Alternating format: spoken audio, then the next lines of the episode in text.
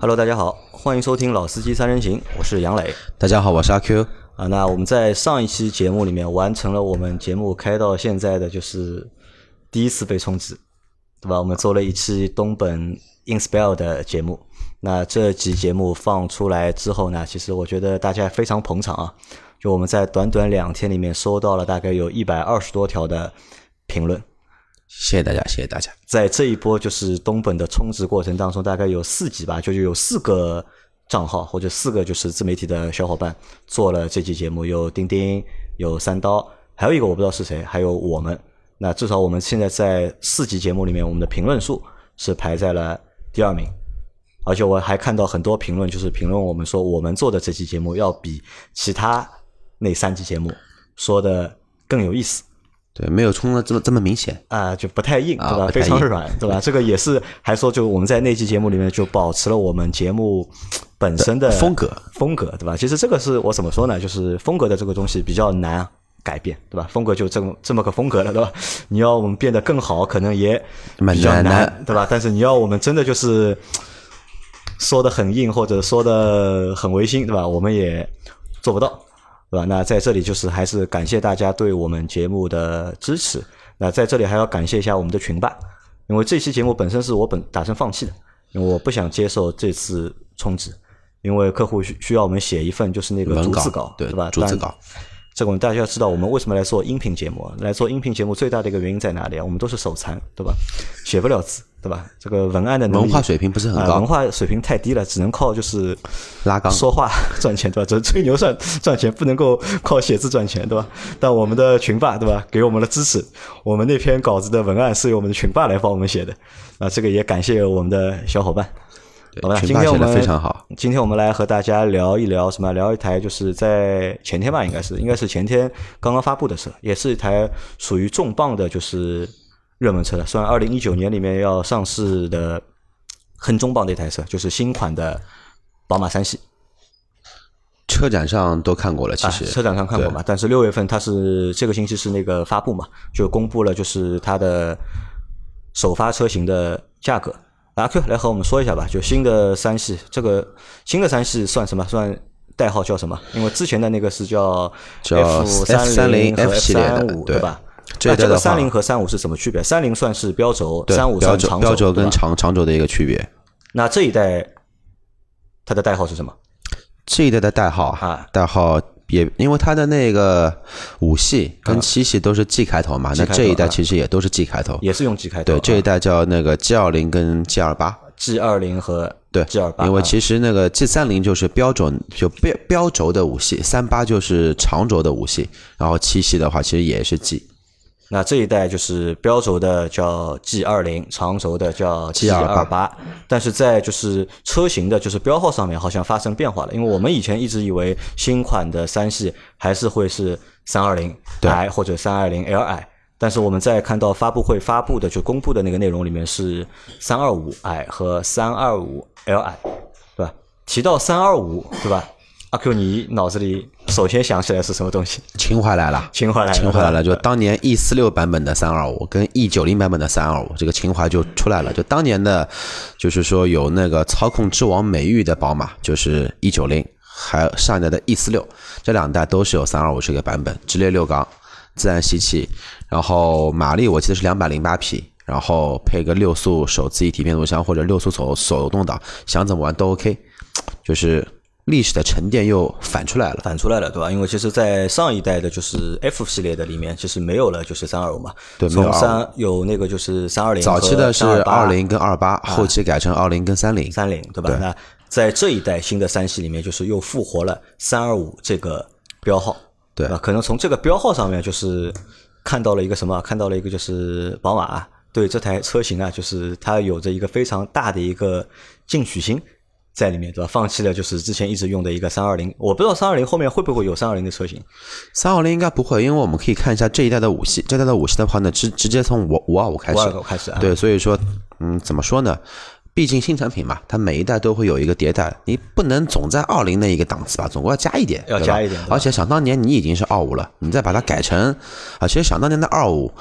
只不过那一档已经被取消了嘛。后来其实当年还是有四缸的二零，就是 E 四六版本和 E 九二版本，其实都有都有那个二点零自吸的，一百五十匹马力版本的。然后后面再是二五。那可能啊，就是我觉得这次用二五来做就是初始车型啊，也是学了就是五系嘛，因为就像你前面说的，五系也是现款的五系也是从五二五开始，五二零是没有了嘛？对。对吧？就不要五二你了，只要五二我就可以了。只要玩我就可以了，对吧？啊，那这是一个，就是那售价呢？售价情况怎么样？售价的话呢，标轴的三十一万三千九，然后长轴是三十二万三千九，差一万块钱，差一万块钱，比现款的也是贵了。一万块钱好像是差不多，就是还没有就是结束的那一段。对，但如果说是要算那个优惠之后的话，那就我们就先不谈。但是算那个 MSRP 官方价价格嘛，其实比现款的要更加的有优势一点。那其实这个价格是略涨了嘛，对吧？比就是现款比 F 系的就是略涨了。你觉得这个涨有道理吧？觉得涨，目前来说它只有这两款配置，就是它不会像以前给你出来什么时尚版、舒适版、什么那个药业版，什么都都没有。就一款配置，我觉得这打的还是运动，对吧？对，就豪华运动，就给你两种风格，就跟五系一样嘛。你是豪华风格的，还是那个运动套装的，你自己选。反正配置的话，如果按照五系那一个标准的话，其实配置它不低。如果按照五系那个标准配置来说，它配置它不低，对吧？啊，因为这个我觉得也是一个就是在车型就是分配上面啊做的一个进步啊。因为以前我们看到就是一个车系下面对吧，有很多车型，或者一个车型下面有很多车系，对吧？什么？什么什么版是吧？太多了，高中低起码有四到五个，甚至于多的话有六到七个。这个选的时候其实让用户啊就是头非常大，对吧？一方面头大，二呢就是对厂家来说排产其实也有问题，对对吧？有的人可能就是有的车型它就是乞丐版卖的好，或者有的车型它可能就是一个次顶配卖的好。那反而现现在这样的，我觉得还是比较合理。首先按照那个动力的总成去分嘛，对吧？你现在我们看到是三二五，那它是一个。一个动力，对吧？到时候有三三零，可能又是一个另外一个动力版本。然后在每个动力版本里面出两两款，就是一个就出一个豪华版，一个出一个运动。对，豪华设计套装跟运动设计套装。对用户选择来说就会非常简单，对，也不会再去就是要去想啊，我选这个配置可能有这个配，选这个车系有这个配置，选那个车系没有那个配置。那这个也是一个就是问题存在。好，那这个是售价啊，因为其实，在四月份的上海车展的。上面其实我们已经看到了，就是这款车，对，看到了实车，也坐了一下。阿 Q 看了吗？我后来第三天有去看了一圈，有去坐了一下，坐了一下，对吧？对。那你觉得就是现款的和就是新款吧，就现新款和现款相比，有哪些比较大的变化？你觉得？呃，先说说尺寸吧，就关键还是在尺寸这一块，因为其实宝马的车子每一代它都是有历史沉淀跟 承上启下嘛。然后很多小伙伴觉得外观怎么样怎么样好看，我们先放一边先不说。但光从尺寸说的话呢，它现在目前比同样 BBA 的三剑客，它的尺寸不管是标轴还是长轴都是最大的，这一点是有明显的一个提升，有明显的提升，对吧？那现款的就是它长轴版长度多少呀？超过四米八了吧？超过上一代是 F F 系的是没有超过对，是四米八以内。上一代是四米七，四米七，四米四米七点五。然后这代的话呢是四米八点三，四米八点三，长了长了其实挺多的。那标轴呢？标轴的话呢是四米七多一点，四米七这个差不了多少，差不了多少，对吧？那轴距呢？轴距的话呢，这一代的话，长轴是二九六幺，短轴是那一个二八五幺。二八五幺啊，那其实一个二八五幺，如果四米七的车有一个二八五幺的一个轴距，那其实这个轴距我觉得还蛮大的。对，其实。怎么说呢？像那个讲究运动的车嘛，大家可以看一下，不管是从那个宝马三系，还是奔驰的短轴，还是奥迪的一个那个配置，包括雷克萨斯 IS，基本上车长都在四米七左右，四米七多一点点，但轴距普遍都在二米八十五左右上下，因为这是应该他们一个所谓的黄金比例吧，就正好这么一个分分割线，这么一个比例的话，操控会更加会好一些。啊，那除了就是尺寸变大了，那还有其他什么有新的变化吧？新的变化，前面你说到外观，对吧？外观其实我觉得就是从我眼里面看出来，变化最大的其实还是外观。就和现款的车型相比的话，就是新款的宝马三系的外观，我觉得变得非常的多。对，因为那个开眼角设计又被取消了嘛，又被取消了，又被取消了。然后这个眼看上去还比上一代顺眼一点吧？顺眼，顺顺眼一点。你你，我们可以形容一下，你觉得就是现款的，就是宝马三系那个外观，你有什么感觉？这个有一点像那个去了韩国失败的。去了韩国失败，对对，整容失败的一个产产品。因为上一代的那个其实九零，我觉得外观包括侧面，包括头跟尾，其实都很经典。你这个车哪怕现在过了十年了，你再看这个车也不难看，也不过时。但是上一代的那个三零系列的 F 三零系列的话，就怎么看，就你要看习惯了还好，但是你真把三零跟那个当年的九零放一块，你会觉得。还是有那么一些不一样，不一样。那我觉得这个不一样，可能还是在哪里？还是在感觉上面。就是其实我觉得现款的那个三系啊，其实不难看，我觉得也还蛮好看。只是呢，就是这个好看里面多了一份什么？多了一份这种成熟啊或者老气的这种感觉。特别是它的 L I 的那个车型，就长轴的那个车型，我觉得是多了一份无奈，无奈，无奈。反正它就长这个样嘛，反正它是蓝天白云，然后外观就长这个样子，对吧？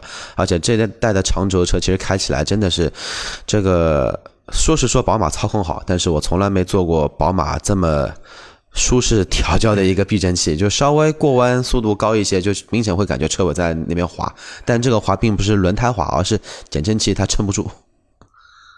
啊，那现款的就新款的呢？新款的你觉得就是好看在哪里？新款的好看，就相对于上一代的话，怎么说呢？就肌肉感更加强一些，肌肉感、线条更多了，线条更多了，然后层次也更加明显。关键是呢，就这一次他去韩国去好之后呢，觉得这个主刀医生这个水平还是不错的，没有上一代这么半成品。就我觉得，就是新款的宝马三系啊，从外观来看的话，变得就是更年轻了。相比就是现款来说的话，就是年轻了至少有十岁，对吧？一是看上去年轻，二呢就是看上去更动感。因为宝马本身就是一个就是主打操控或者主打运动的一个角色。那现在这个外观，我觉得完全能够配得上运动这两个字。对，但是现款的话，可能就我觉得就还是比较慵懒一点，或者是比较平稳一点的感觉。有那么一点，有那么一点，因为现款只有你买到那个 M 三、M 四才会感觉有那么一点意思，因为脸会不一样嘛，脸跟屁股会有些不一样。你买标准版的，哪怕短轴、长轴、药业还是非药业，还是就一般般吧，觉得一般般。对对对。那除了就是外形之外，尺寸、外形还多了什么和现款不一样的东西？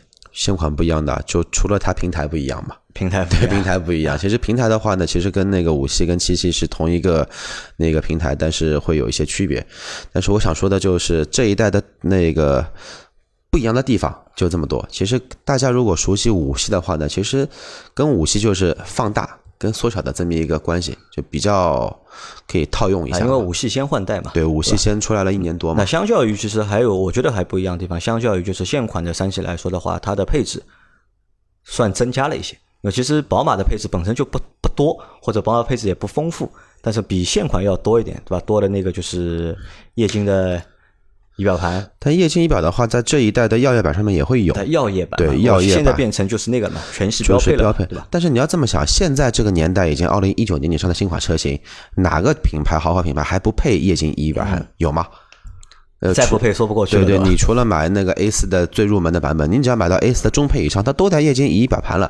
你奔驰现在 C 级刚刚换代，全系列都是那一个液液晶仪表。我们先不吐槽它的 1.5T 发动机啊，就光说它内内饰，然后中控屏也也变大了，然后新的操作系统，新的仪表台，你宝马再不配。你配不上说你是最晚来换代的吧，对吧？因为换代已经晚了，对吧？所以你要把好的东西也比较好，应该现在要用的东西要拿出来。主流吧，主流东西先把它给拿出来，先给大家看一下，然后它的那个就是中控的那块屏啊，中控那块触摸屏好像也变大了，对吧？对，现在是好像是十寸吧，应该是十点二五，十点二五一个悬浮式的，对吧？对。啊，你觉得就是它的那个就是中控的一个设计？因为其实我们之前大家都会去吐槽嘛，宝马的一个就是内饰的设计啊，或者包括中控的设计，觉得比较。古板或者是比较难看，就是新款的，你看了之后你觉得怎么样？嗯，古板难看先不谈，至少来说这一代的中控内饰上的那种塑料感，塑料感没这么强了，因为它很多的按钮给你做了一圈镀铬装饰条，用一些金属按键，这一点的话呢，跟它的五系基本上是一样。但是内饰的话呢，你说一定说让人感觉焕然一新，就突然之间从。宝马的感觉变成奔驰感觉，那还是没有，就宝马还是这么宝马，但是一些细节地方处理了，是比上一代走心很多，就比上一代就是看上去就是花了心思去做设计了。对对对，稍微花了点心思。上一代如果说花心思有百分比的话，上一代花了三成，这一代花了六成，花了六成。对，好，那总体来说就是你是怎么看待这一台就是新款的三系的？嗯，现在因为还没有开过嘛，只是说去坐了一下，大致感觉了一下，就感觉这车子，如果我是一个刚刚就业不久的一个，我们说就业的一个青年，青年就是二十四五岁那个时候，父母能贴一些，如果家里面有钱的话，买第一台车，我可能会选这一台三系，而不会去选 C 级。这个起点有点高吧？我觉得。对，就是这个建立在一个对吧小康的基础上嘛。我可以选择三系。不，我的意思是，就是和现款相比的话，就你觉得就是新款的三系换代比现款好还是不好，或者好多少？换代肯定会好，但是我个人觉得，觉得可能五系已经把大家的一个就是说那种期望值拉到一定的拉到一个高高度了。你再去看这一代的三系，你就觉得期望值哎反而就会降低了很多，就没有那么惊艳，对，没有这么惊艳。但是你。可能说，对对于我个人来说，我觉得反正宝马嘛，反正就长这个样子。具体要开一下，这个这个车还是要得开，特别是短板的车还是要得开，开开开看它到底是比上一代的 F 三零是长进了，回到 E 九零那一个风格了，还是又走到另另另外一个感觉去了？这还是得靠开。我觉得蛮难的，我觉得可能还是和新款的三系驾驶的感受，我估计和就是现款三系嗯不会有什么太大的区别。甚至反而可能还会更有点就是削弱的感觉，所以我说那个短板嘛，然后我再接着那个杨磊刚刚说的配置这一块，因为我看了他官网的一些介绍，就很多东西我觉得。B M W 拿这个作为一个卖点，我觉得真的蛮有意思的。然后它的官方的一个推图有十八项的一个高价值配置，四缸二点零 T 涡轮增压发动机加那个八速手自一体变速箱，跟上一代的 F 三零一点区别都没有，完全是一模一样的。然后十八寸的铝合金轮毂也是它的一个卖点。然后 L E D 的大灯是带天使眼的扩展型 L E D 大灯，它也是它的一个卖卖点。全液晶仪表，中国版的舒适座椅，前排座椅电动调节。三区恒温空调，我觉得呢，这个是一个卖点。但除了这个三区空调之外，迎宾光毯算算卖点吗？不算卖点，我觉得，我觉得那不算对吧？然后山寨的感觉，智能感应式氛围灯。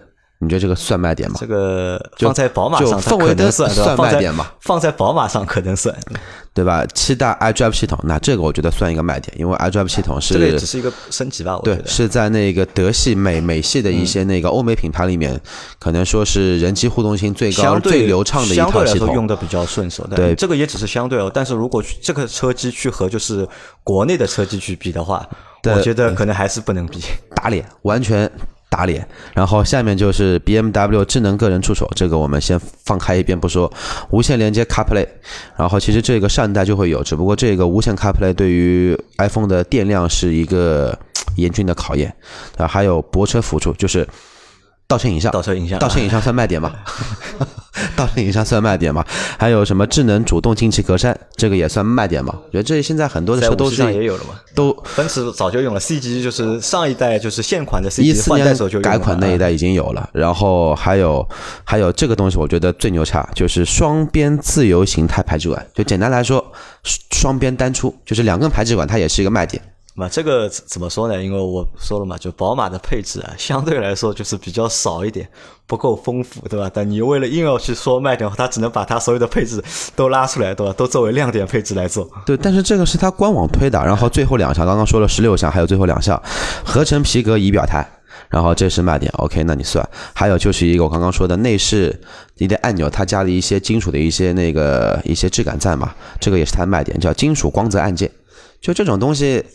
可能是我比较挑剔，比较带有就是说主观的想法，但是我觉得这种配置在一台三十万起的一台车上面，把这个称之为卖点，我觉得这个是有一些不走心。而且就是在这个里面，其实我们看还缺了一个配置啊，缺了一个什么主主动安全的。主动安全它都没，对吧？它不知道它有或者没有嘛？它就不提这件事情。对，但是在奔驰呃宝马在主动安全这件事情上，好像始终是保持着一个就是他自己的一个谨慎吧态度，对吧？他只会在他的一些高配的车型上面，对吧？可能会有这些配置，但是。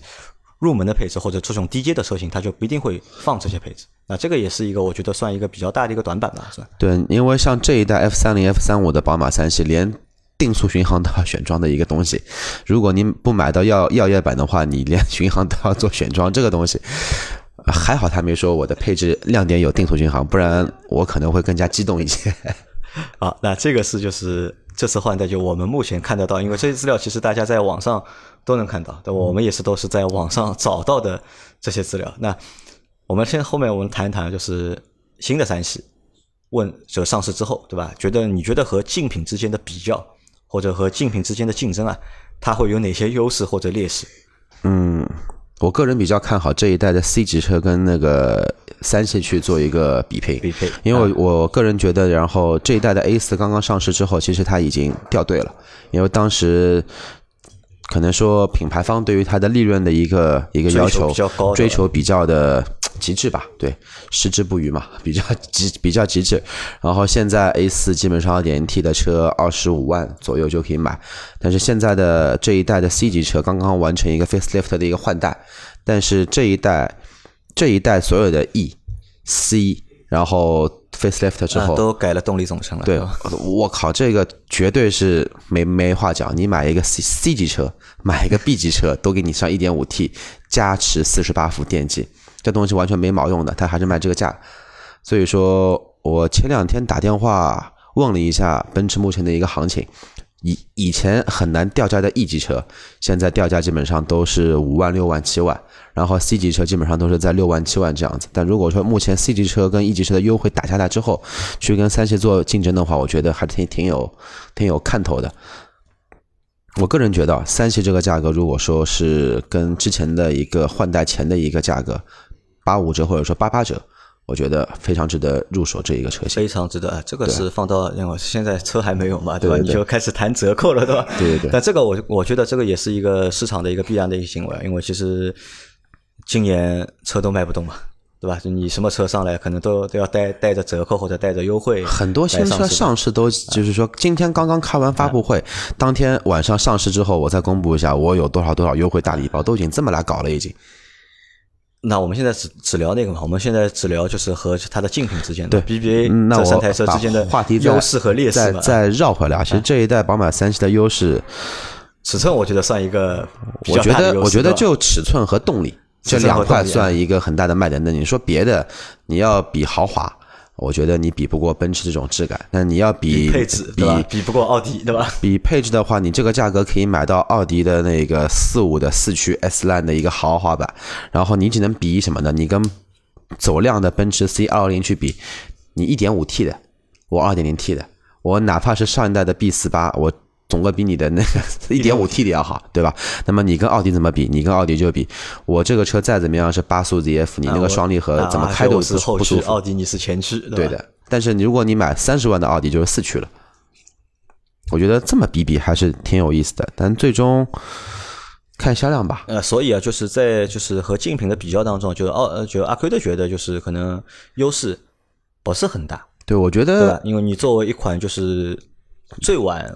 换代的一个车型，对你到了这个级别，又是最晚换代的，你觉得这些配置？应该你想，就是晚换晚换代的车型啊，其实它上市，其实它的优势会比较大一点。对，就是我们看到的，就比如说它现款的，就是 F 三零和 F 三五，就是它的换代，当时换代之后，其实还是非常成功，很轰动的，对吧？要加钱，要比之前的一系列要好很多啊，卖对对吧？其实那个时候是非常成功的。而且我觉得真正就是三系在中国成功，可能就就是就是 F 三零那一代，F 三零那一代成功的，对吧？现在换到了 G 二零这一代的话，其实可能就是我觉得优势啊就没有就是像当年换代那么明显。对，其实就当当你的小伙伴都在拼命的往前跑，去赶超一些配置，连奔驰都开始做一些。我们说那种炫彩的灯光去渲染你整车身的一个就室内的一个驾驶氛围的时候，就是你的步伐可能我觉得是小了一些，这是我个人的见解啊。啊，那这个可能也是宝马精神吧，或者就宝马就是它追求的不是配置吧，对吧？我觉得最不求最最不去追求配置，我觉得还不是宝马，是谁？让我想一想，让我想一想。我觉得现在还在做的，像我们说欧美豪华品牌，或者说准豪华的，我觉得其实像沃尔沃的入入门版，你看看它的配置其实也不高。但是沃尔沃它入门版的话，它至少还带什么呢？它还带一个主动主动安全。但别的可能说都一般，轮毂也很小。然后其实其实应该这样说吧，我觉得就是阿 Q 阿 Q，你你的说法，我换个方式来说，应该是什么呢？应该是我们看到这些豪华品牌啊，他们的 B 级车。可能都不是非常平衡的，都是每家人家都主打自己的一项就是特长。你像奔驰打的什么？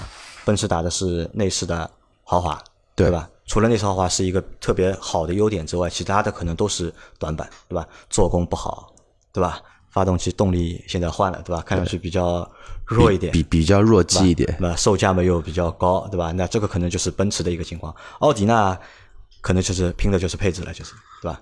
奥迪拼价格啊，拼啊拼价格对吧？奥迪拼价格，奥迪拼奥迪拼价格，然后再拼一个配置，这个算奥迪的就是比较大的一个优点。那宝马的话，可能就是价格其实也不怎么给力，对吧？你配置有前面有说了，就配置相对来说还是低的，对吧？你是即使你是最后一个换代的，但你的配置其实还是落后于理论上还是落后于就是奔驰和奥迪，对吧？然后可能。宝马强调什么？操控、操控和运动。但是前面大家也都发现，其实，在从 F 系列开始的时候，就是其实已经向舒适妥协了，已经，对吧？这个车，但而且就是这一款，就是我为什么就是，其实我对现款的三系还蛮感兴趣的。就有一个原因，是因为我们在这次车展上面，我们有两台车坐的时间是最长的，一台是日产的天籁，因为那个沙发坐的比较舒服嘛。那第二台就是宝马的三系，而且我们那天坐的还是一台短轴的版本。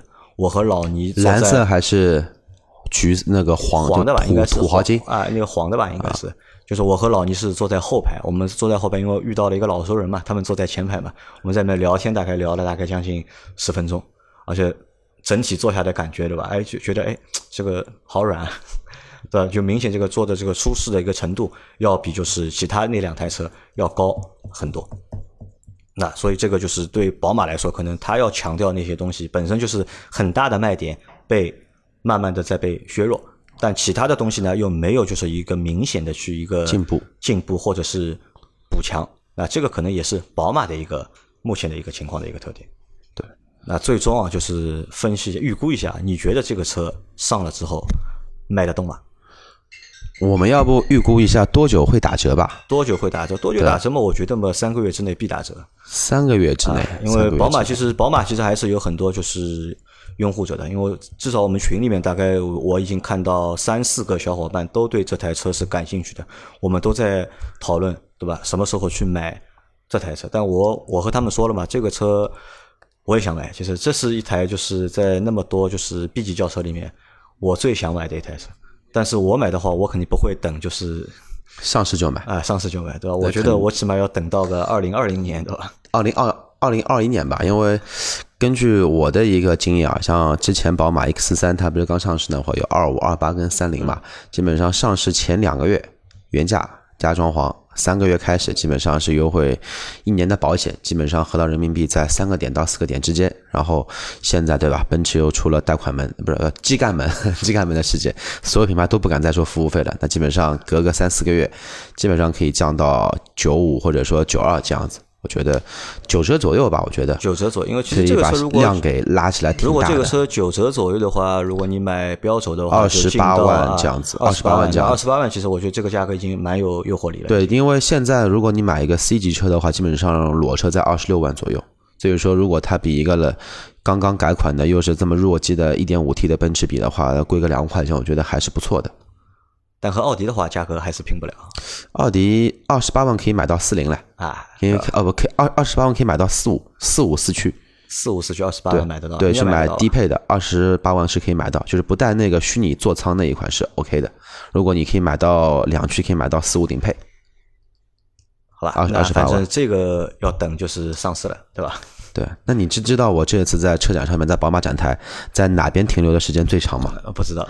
它的右边的角落里面有一个摩托车展区，它有一个最新款的四百的一个摩托车，我在那边看了又看，看了一下价格，我就走了。多少钱？记得是七万多，不知道八万多吧？就四百 CC 的踏板车卖卖卖七万到八万，而且还是国产代工的啊。好吧，反正就是宝马三系啊。关于新三系的节目，我们今天只是第一期。对，我估计这个车型我们可能会做个两到三期。对，后期我联系下看看熟悉的小伙伴那边试驾车到了，我们可以去一下。啊，好吧，那这期节目就先到这里，感谢大家的收听，拜拜，拜拜。